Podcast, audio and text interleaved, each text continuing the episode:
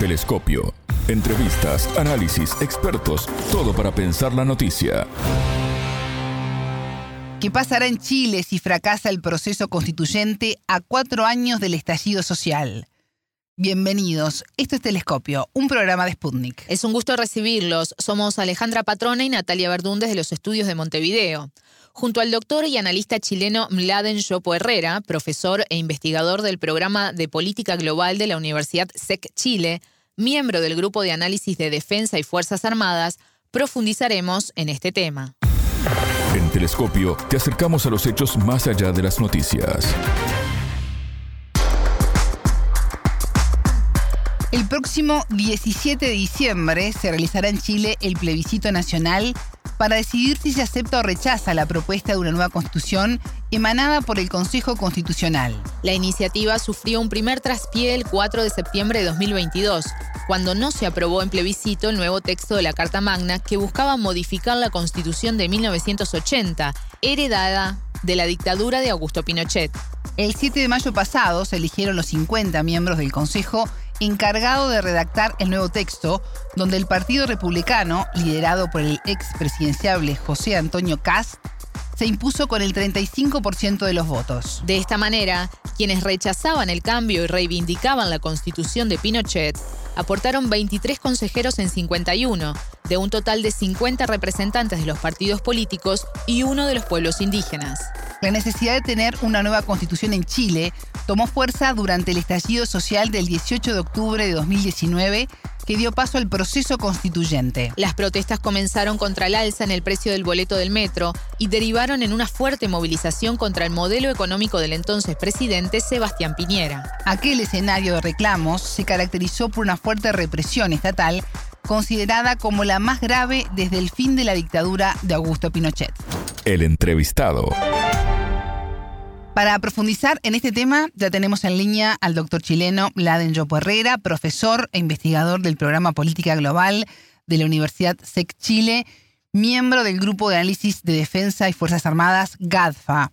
Laden, bienvenido a Telescopio. ¿Cómo estás? Es un gusto recibirte. ¿Qué tal? Buen día. Muchas gracias por la invitación.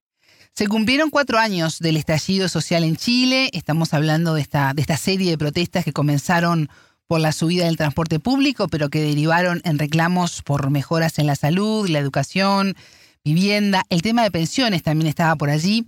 La de en qué destacás de esos días tan convulsionados en el país y la dura represión que dejó profundas secuelas hasta la actualidad. Bueno, primero que nada, digamos que esa rabia, digamos, esa impotencia, ese conformismo que de alguna forma se volvió, eh, eh, se movilizó en un momento determinado, no ha cambiado mucho. Queda todavía abierta la pregunta, eh, sobre todo para los sectores dirigentes de la sociedad, eh, de esa mirada de futuro, esa mirada que de alguna forma repare las demandas que estuvieron presentes y que de alguna forma se fundamentan, ¿no es cierto?, en lo que son las instituciones fundantes del neoliberalismo que está presente en Chile. Eh, eh, eh, se cuestiona, en ese momento se cuestionó fundamentalmente las instituciones que inventó Pinochet y que la concertación no pudo cambiar. Es decir, tú hablaste de las pensiones, por ejemplo, miserables, el negocio de la ISAPRE en la salud, la demanda por educación gratuita y de calidad, es decir, la desigualdad un poco frente a lo que es el lucro excesivo eh, eh, de lo que son los capitales en Chile.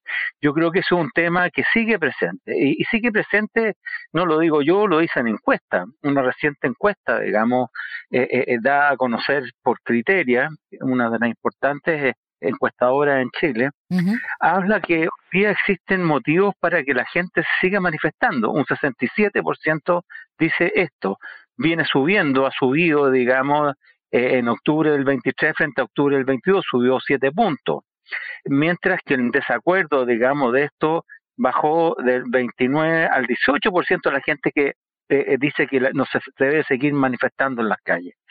Es decir, la gente de alguna forma ve que la manifestación de alguna forma representa malestar y que los temas siguen presentes. La de muchas veces en América Latina las necesidades estructurales que estaban planteadas, en, sobre todo en el estallido social de Chile, quedan de lado por las necesidades urgentes. Los estudiantes prendieron la chispa de la protesta hace ya casi cuatro años. En base a lo que decís, a, esos números que están reflejando las encuestas, ¿puede volver el fuego si las demandas no se toman en cuenta de una manera práctica y se avanza más allá de los discursos? Bueno, por cierto, eh, yo tengo la impresión de que en general, como decía el sociólogo Manuel Canales, hace poco, la clase dirigente no tiene proyecto de sociedad ni mirada de futuro. Eh, a partir de las movilizaciones y las demandas, es decir, no está ofreciendo una respuesta propiamente tal.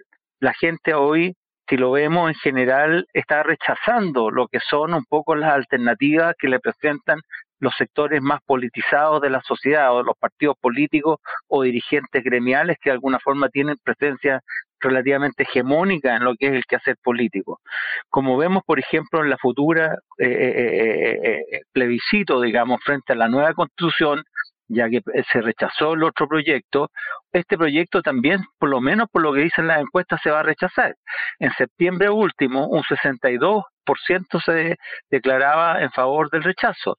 Y eso quiere decir que las propuestas que está dando la clase dirigente, la clase, eh, eh, los sectores que hoy día tienen capacidad de tener eh, poder de decisión en la sociedad, no está funcionando. Por lo tanto, las posibilidades de un nuevo estallido social eh, eh, están ahí, están presentes, porque la desigualdad amplificada por este neoliberalismo no, no han cambiado demasiado. No se ha podido aprobar en el Parlamento hoy día con una mayoría, digamos, etérea, digamos, fundamentalmente más conservadora y diría con una fuerte preponderancia sectores de extrema derecha, eh, lo que ha sido el tema de las pensiones. No se ha podido avanzar en el tema de la salud. Es decir, hay una serie de temas que hoy día están presentes sobre los que necesitan ser eh, eh, de alguna forma resueltos con urgencia, donde la gente ya no puede esperar o no quiere esperar, que siguen presentes ahí, sin solución. Entonces, el tema del estallido hoy día del, estallido de octubre, del 18 de octubre, al cumplirse cuatro años, no es eh, hoy día un elemento que en el fondo se dé por superado o que sea rechazado completamente. La violencia, evidentemente, que es rechazada por todos los sectores en el país. Sin embargo, el, el hecho de demostrarse públicamente, de salir a las calles, de generar, digamos, una propuesta alternativa de poder frente a lo que son eh, las propuestas que está presentando la clase dirigente, está ahí, está presente, está eh, eh, la caldera está ahí. Yo repasaba más temprano las cifras, ¿no? 32 fallecidos, 3.400 hospitalizaciones, 347 heridos con daños oculares y denuncias de violaciones y torturas eh, son parte ¿no? de, ese doloroso saldo que tiene Chile el 18 de octubre de 2019. ¿en ¿qué impide que, existan avances contundentes a nivel judicial con los responsables de estos excesos, los horrores cometidos y la reparación integral a las víctimas? Bueno, varias cosas. Uno, primero, eh, eh, en los casos, digamos, registrados judicialmente o formalmente, son más de ocho mil y tantos casos, digamos, que son eh, eh, de alguna forma sufrieron algún tipo de delito, eh, ya sea premios ilegítimos, vejaciones injustas, donde se uso, se hizo mal uso de los instrumentos públicos, se falsificaron, violencia innecesaria con resultados de lesiones graves, etcétera, etcétera, etcétera y de los cuales muy pocos han tenido condena. Es decir, de apremio legítimo solo 38 casos han sido condenados, de vejaciones injustas solo 9 y así. En general, de estos 8.000 casos, en general muy poco han tenido una resolución judicial. En, segundo lugar, eh, el, tema hoy día de aquellas personas que sufrieron vejámenes, si bien se les presta, eh, se les ha prestado algún nivel de eh, apoyo por parte del gobierno, se le ha prestado a través de algunas políticas públicas o de instrumentos públicos, en general no se le ha dado la importancia que merecen. Eh, que merecen en términos de reparación. Gente que quedó con problemas oculares graves, eh, claro, se le ha dado una pensión de gracia, pero muy poca, frente a lo que ha sido el daño que se le ha ocasionado. Eh, gente que en el fondo ha sufrido, digamos, tortura o vejaciones, incluso con temas sexual, tampoco se le ha generado las condiciones para poder tener una reparación un poco a, lo que significa el daño que se le ha acontecido. Entonces, yo diría que uno, los, los juicios, por un lado, han tenido poca resolución, eh, la, justicia ha sido muy lenta en este sentido, y segundo, la reparación ha sido insuficiente. ¿Y cómo queda el expresidente Sebastián Piñera en todo esto? ¿Qué piensan los chilenos de su figura y su conducción durante el estallido? Sí, el, tema básico es que hoy día la gente, más bien aquí en no tenemos una pluralidad medial, digamos, por decirlo, por hablarlo de alguna forma. Sí. Chile hoy día hay una concentración de medios de comunicación, los medios generan un poco lo que son ciertas impresiones públicas y la imagen de Piñera, si bien es mala en general en mucha gente, eh, tampoco se le juzga dentro, digamos, de los parámetros o, o, o de, los estándares que se le debería de alguna forma juzgar a Piñera. Eh, Piñera, eh, eh, las formas de actuaciones que generó, hubo una violación sistemática de los derechos humanos no solamente dicha por organismos internos, por partidos políticos internos, por sectores interesados, sino por eh, varios organismos internacionales, digamos, que estuvieron presentes durante las protestas. Y ese es un tema no menor. Y Piñera sigue, salió desde la presidencia más rico con su empresa de lo que en el fondo entró a la presidencia, sigue jugando un rol importante, sigue siendo invitado en los medios, es decir, sigue en la esfera pública como si no hubiese tenido ningún nivel de responsabilidad. Y lo que ha tratado la derecha más bien es incentivar o poner el eje en, en lo que son eh, eh, el tema de la violencia generada, una violencia que fue grande, importante, digamos, donde hubo sectores, evidentemente, ciertos sectores muy minoritarios que generaron eh, ciertos perjuicios, digamos, en la sociedad importante, a su vez, no en la represión de, de, las fuerzas institucionales. Y por otro lado, lo que ha hecho un poco los partidos de izquierda es jugar sobre los temas de los derechos humanos pero se ha olvidado también en general de colocar como centro las demandas que siguen vigentes. Entonces, aquí en general eh, los sectores más bien han tratado de sacar posiciones o ventajas sobre ciertos ejes, pero no han colocado el tema en su globalidad. Y por lo tanto Piñera en este juego político sigue eh, jugando un rol importante en lo que son las huestes de derecha y sobre todo a nivel empresarial. Recuerdo la frase que se repetía en las protestas, no son 30 pesos en alusión al aumento del transporte, son 30 años una protesta eh, de profundo malestar que reveló otras cosas como tú venías mencionando. El actual presidente de Chile, Gabriel Boric, presentó algunos proyectos relacionados con las labores policiales, como el que busca regular el uso de la fuerza en la mantención del orden público y la seguridad pública al interior del país. Pero ¿qué pasa con la reforma estructural de carabineros? ¿Quedó rezagada? Sí, lo que pasa es que en el fondo hoy día la agenda pública y en la agenda política la está fijando la inmediatez. Y eso es un tema no menor es un tema donde había un aumento de la violencia eh, eh, eh, en Chile, no, no de los robos, no de los delitos. Los delitos de alguna forma han bajado algunos, se han mencionado, pero el, el delito violento ha aumentado. Y eso es un tema no menor, eh, no digo solamente por el tema de, lo que pasa en, el sector de la Araucanía o con sectores, digamos, que están un poco eh, en, los territorios donde están las etnias originarias, en el caso, este caso los mapuches, sino fundamentalmente lo digo por el delito que está de alguna forma ligado a lo que son los nuevos delitos transnacionales, como el narcotráfico, eh, como, como es, ¿no es cierto?, el delito, digamos, eh, eh, de alguna forma que tiene un vínculo internacional importante. Y eso ha generado, por ejemplo, delitos que aquí en Chile no se conocían. La extorsión, por ejemplo. Hoy día en la mañana se conoció eh, la extorsión cerca de Estación Central, en una parte, digamos, céntrica de Santiago, eh, de, un, de, un, agente, se le estaba cobrando, se está extorsionando. Después, eh, delitos, digamos, de secuestro, algunos que no, que no existían en Chile, o delitos, digamos, relacionados a, luchas de pandillas donde se encuentra gente muerta en la calle, no una cosa cotidiana, pero está pasando, y eso los medios lo amplifican mucho, por lo tanto, la seguridad pública se ha convertido en la primera eh, eh, eh, necesidad, digamos, urbana en general de los chilenos. Y en esa perspectiva, por lo tanto, el hecho de tener leyes más punitivas es un juego que ha ido crecientemente hacia soluciones, digamos, más bien inmediatas, pero sin ver las consecuencias que eso puede tener por una sociedad. El hecho de militarizar o securitizar demasiado la sociedad chilena, de alguna forma va a implicar la restricción, la limitación y la violación de ciertos derechos, como los, como los vemos, ¿no es cierto?, en lo que pasa en México, eh, en lo que ha pasado en varias partes en Centroamérica, digamos, donde ciertos derechos han sido conculcados o violados directamente en, vista a esta, este sentido de securitización.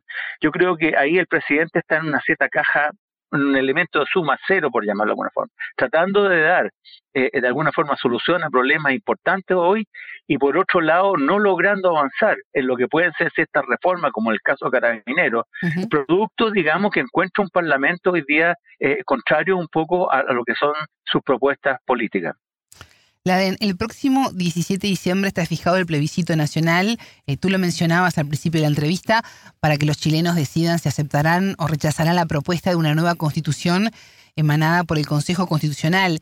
¿Qué significa para Chile concretar una nueva Carta Magna? Bueno, es muy importante tratar de superar la carta que dejó el dictador Pinochet, digamos, eh, que fue aprobada en 1980 con, con un plebiscito, digamos, eh, sin registros electorales, sin ningún estándar democrático.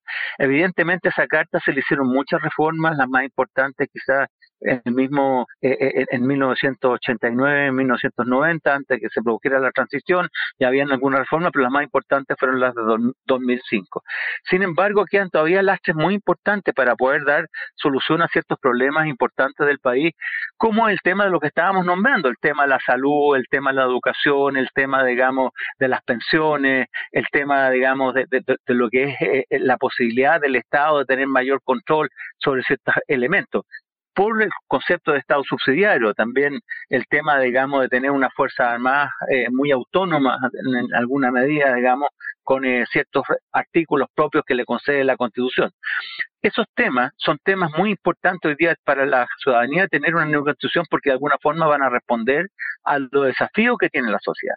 Sin embargo, la constitución que se está generando ahora, fundamentalmente eh, a partir de una mayoría republicana, los republicanos en Chile al igual que en Estados Unidos, son un partido de extrema derecha, conservador y de extrema derecha, donde más bien lo que están teniendo es un elemento regresivo de, lo que es en el fondo una constitución que represente a las aspiraciones generales del país. Por ejemplo, en el tema eh, de los derechos de la mujer en todo el amplio gama de derechos de la mujer, desde el elemento de la equidad o del aborto o de varios temas, en los temas de la mujer, por ejemplo, en los temas de la, de la educación, cómo de alguna forma eh, eh, fomenta lo que es la educación, eh, el libre albedrío en la educación, en el sentido de, la libre decisión de los, de, de los papás, sin dejar al Estado tener programas mínimos, digamos, de intervención en los, los programas educativos para tener ciertos conceptos estandarizados, digamos. Es decir, eh, eh inhibe el, el, hecho de lo que son la huelga, por ejemplo, que es un derecho básico consagrado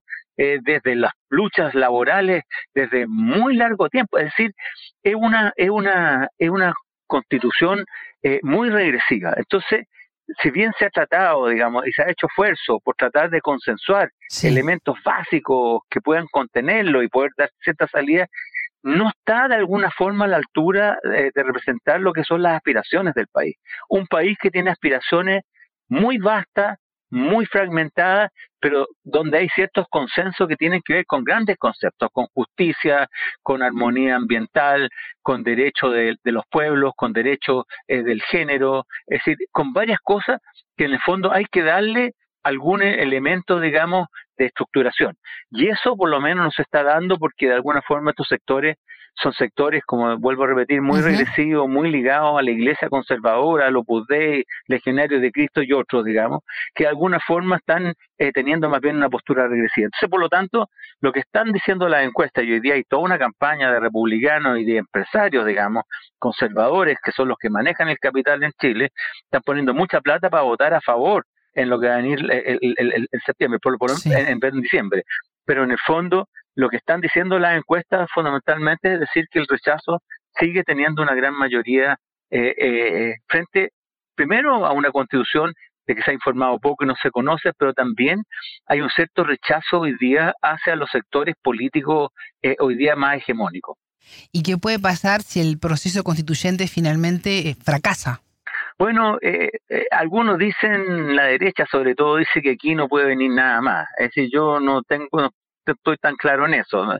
Eh, primero, yo tengo, tengo la impresión de que aquí puede haber un tercer proceso tal como existieron estos dos, eh, quizás no, no inmediatamente, o pueden venir, ¿no es cierto?, ciertos consensos que se generen en el interior del Parlamento, eh, de buscar cierta reestructuración de ciertas leyes, por ejemplo, bajar quórum para poder hacer modificaciones importantes en la constitución actual y poder democratizar la constitución actual. Por ejemplo, sacando lo que es el concepto del Estado subsidiario, ¿no es cierto?, donde el Estado se le limita a todas aquellas tareas eh, que no puedan hacer los privados, supuestamente el capital privado. Es decir, no un Estado social de derecho como en el fondo se coincide eh, en términos democráticos, lo que tiene que ser un elemento que dé un poco respuesta a una diversidad de problemas. Entonces yo creo que puede venir algo por ahí, pero no nos olvidemos también que esta, las constituciones de alguna forma fueron la forma de salida institucional a estas demandas y por lo tanto un fracaso de una nueva constitución no digo que vaya a echar eh, más leña al caldero inmediatamente, pero de alguna forma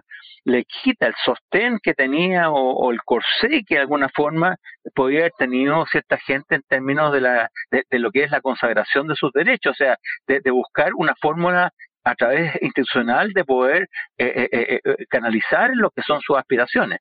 Por lo tanto, ahí hay un tema que está pendiente todavía. Laden Yopo Herrera, analista político chileno, doctor, profesor e investigador del programa Política Global y miembro del Grupo de Análisis de Defensa y Fuerzas Armadas. Muchas gracias por estos minutos con Telescopio. Muchas gracias a ustedes, que tengan un muy buen día. Telescopio.